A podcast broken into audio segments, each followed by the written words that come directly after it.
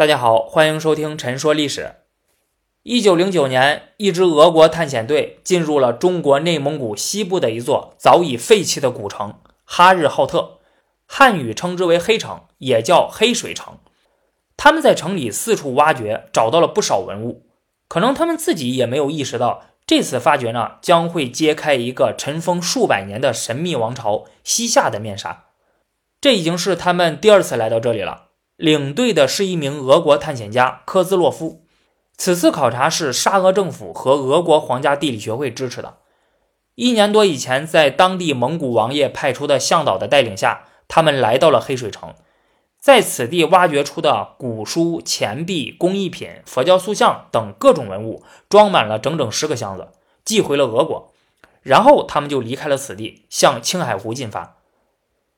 在青海湖的时候，科兹洛夫收到了俄国皇家地理学会的来信，信里对他在黑水城的发掘成果给予了高度评价，提到了黑水城是中国西夏王朝的遗址，让他放弃下一步去四川西北部考察的计划，立即折返，对黑水城进行更加详细、更加彻底的考察与发掘。科兹洛夫在完成对青海的藏族区的考察后，就折返回去，再次进入了黑水城。啊，于是呢，就出现了我们开头说的那一幕。第二次挖掘的范围比第一次要广，时间也更长，那挖掘出的文物的数量和价值也更大。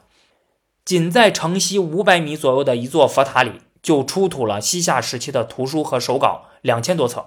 佛教绘画三百多幅，还有不少的卷轴、画板、佛教塑像等。那现在去黑水城遗址啊，你仍然能够在一些佛塔上看到这些人的挖掘痕迹。科兹洛夫将挖掘出来的文物全部带回了俄国，并进行了展出，引起了巨大轰动。后来，英国的斯坦因、美国的华尔纳也先后到达过黑水城。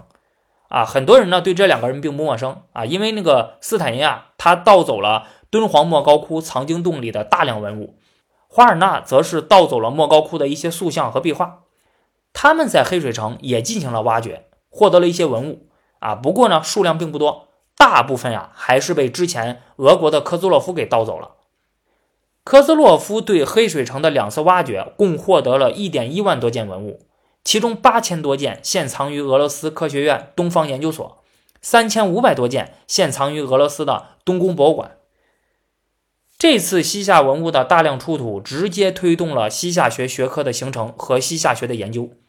俄国学者利用这批文物，对西夏的历史、语言、文字、艺术、宗教等展开了大量研究，在长时间里一直都是全世界西夏学的研究重镇，啊，形成了西夏在中国、西夏学在俄国的情况，啊，真的是令人痛心疾首。后来经过国内学者的不断努力，虽然暂时无法将这些文物追回，但是在一九九三年，中国社会科学院民族研究所、上海古籍出版社。与俄罗斯科学院东方研究所圣彼得堡分所达成了协议，双方将合作整理出版黑水城出土的全部西夏文、汉文和藏文等文献。啊，目前呢已经出版了三十多册，应该是差不多快出完了。俄藏黑水城文献的出版，将大量西夏时期的文献公之于世，为国内学者研究西夏的历史文化等提供了大量前所未见的资料，促进了国内西夏学研究的深入。对解开围绕在西夏身上的各种谜团起了重要作用。对后人来说，西夏王朝一直都是十分神秘的。有个很火的纪录片就叫《神秘的西夏》。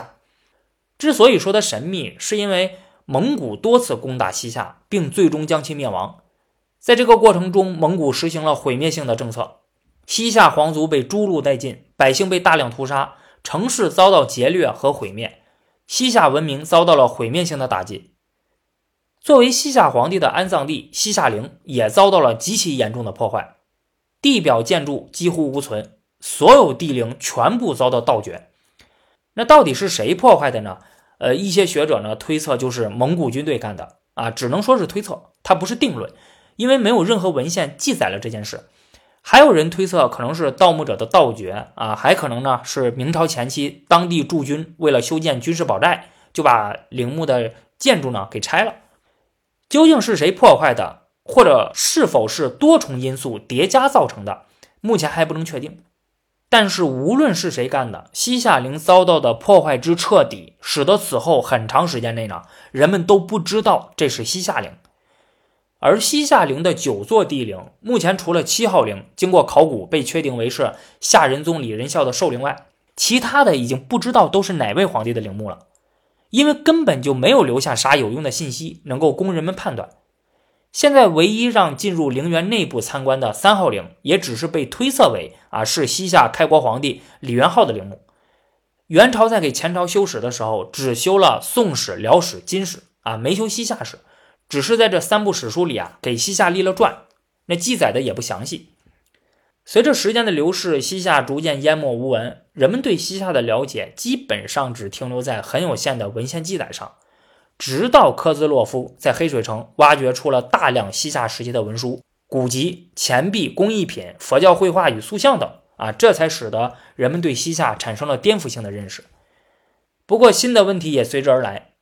这批文物中的文献大部分都是西夏文写成的，因此要想看懂这批文献并做研究，前提是得认识西夏文啊，否则得物无所用啊。西夏文是西夏开国皇帝李元昊在建国称帝之前呢，命令大臣野利仁荣等人仿照汉字创制完成的，啊，所以中国人乍一看啊，感觉特别熟悉，但仔细一看，一个字都不认识。在西夏灭亡后，西夏文字仍在部分西夏移民中使用，直到明朝中期，啊，之后就成为死文字了，都好几百年了，没人认识。可以说，西夏文是打开西夏文献宝库的钥匙。能否被破译，决定了这个宝库能否被打开。与西夏同时期的辽朝的契丹文，那到现在还没有被完全破译，导致出土的一些辽朝的契丹文资料啊，根本就没法利用。不得不说，西夏文很幸运，人们在黑水城出土的文献中发现了几种西夏文字典、词典类的工具书，比如《文海》《音同》啊，尤其是西夏文与汉文对照词典《翻汉何时掌中珠》。啊，这使得西夏文字最终得以被破解，大量西夏时期的文献也就可以被用来做研究了。现在人们不仅认识西夏文字，还知道它的读音啊，可以说把它给复活了。宁夏社会科学院名誉院长、著名西夏学研究学者李范文先生呢，经过大量研究，出版了《夏汉字典》啊，这是了解西夏文必备的工具书。那有了这本书呢，哪怕是普通人也能够认识西夏文了。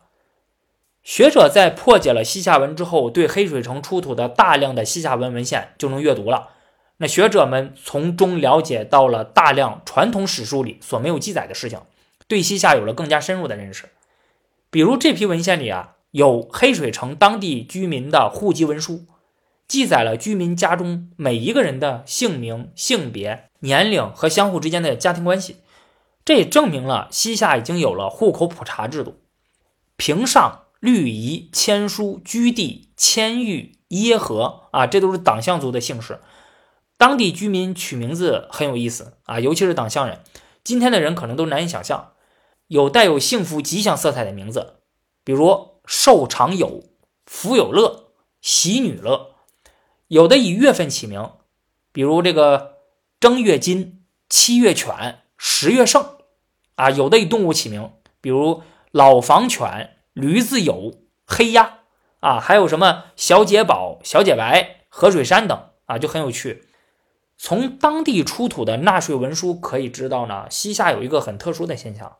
那就是老百姓除了交税服役之外，还要缴纳草啊，就是动物吃的那个草。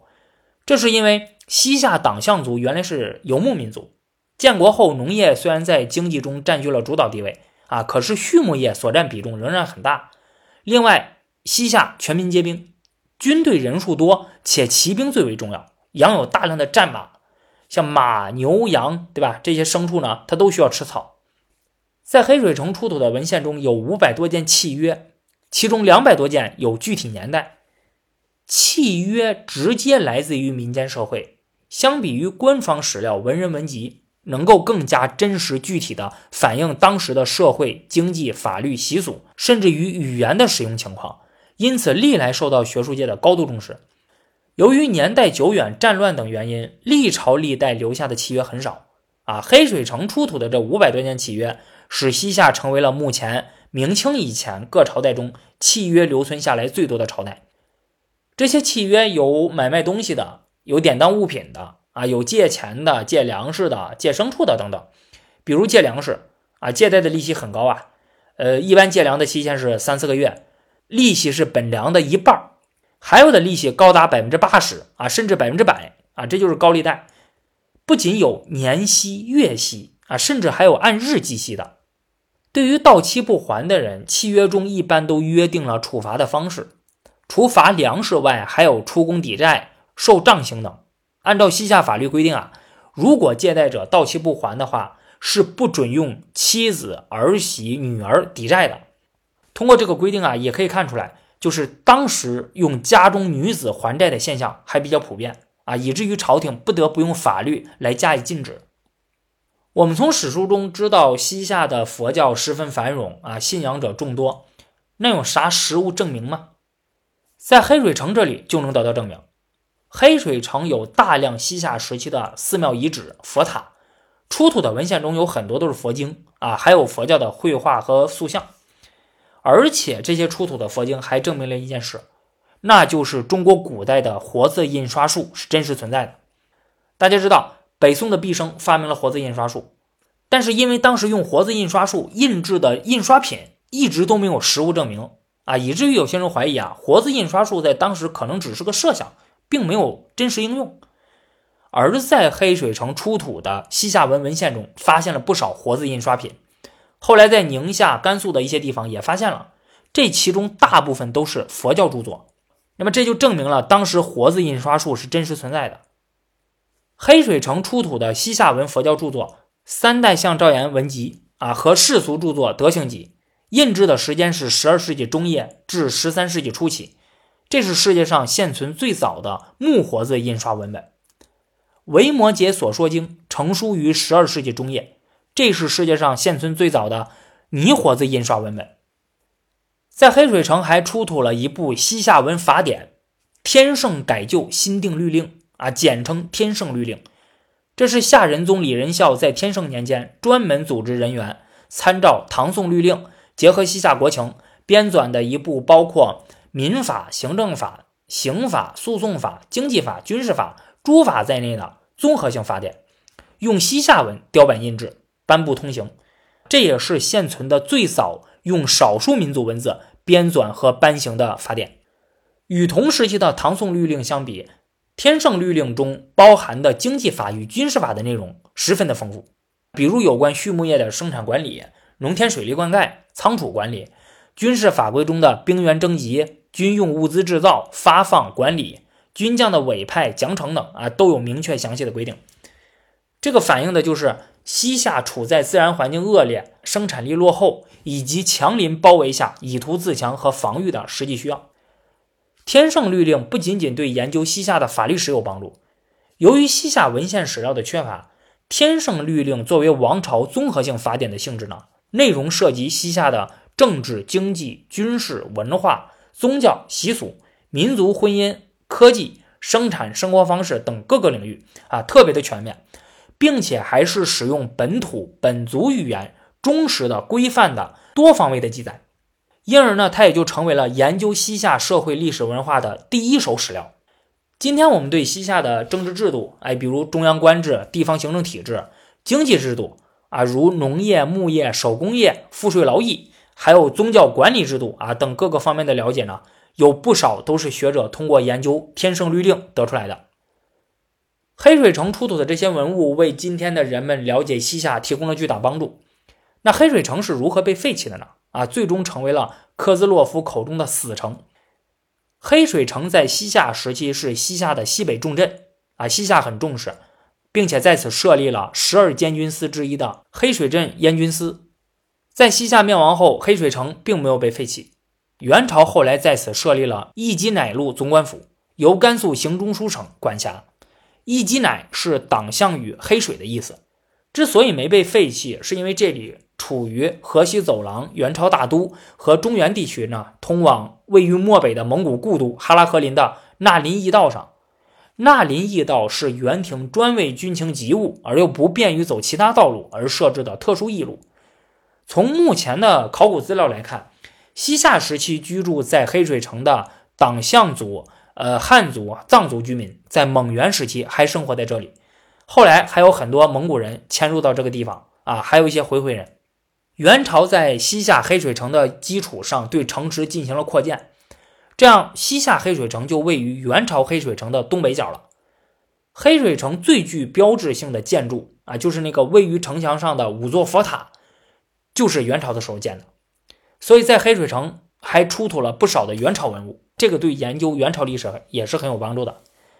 一三六八年，明军攻破大都，元朝在中原地区的统治结束。退守蒙古本部啊，此后史称北元。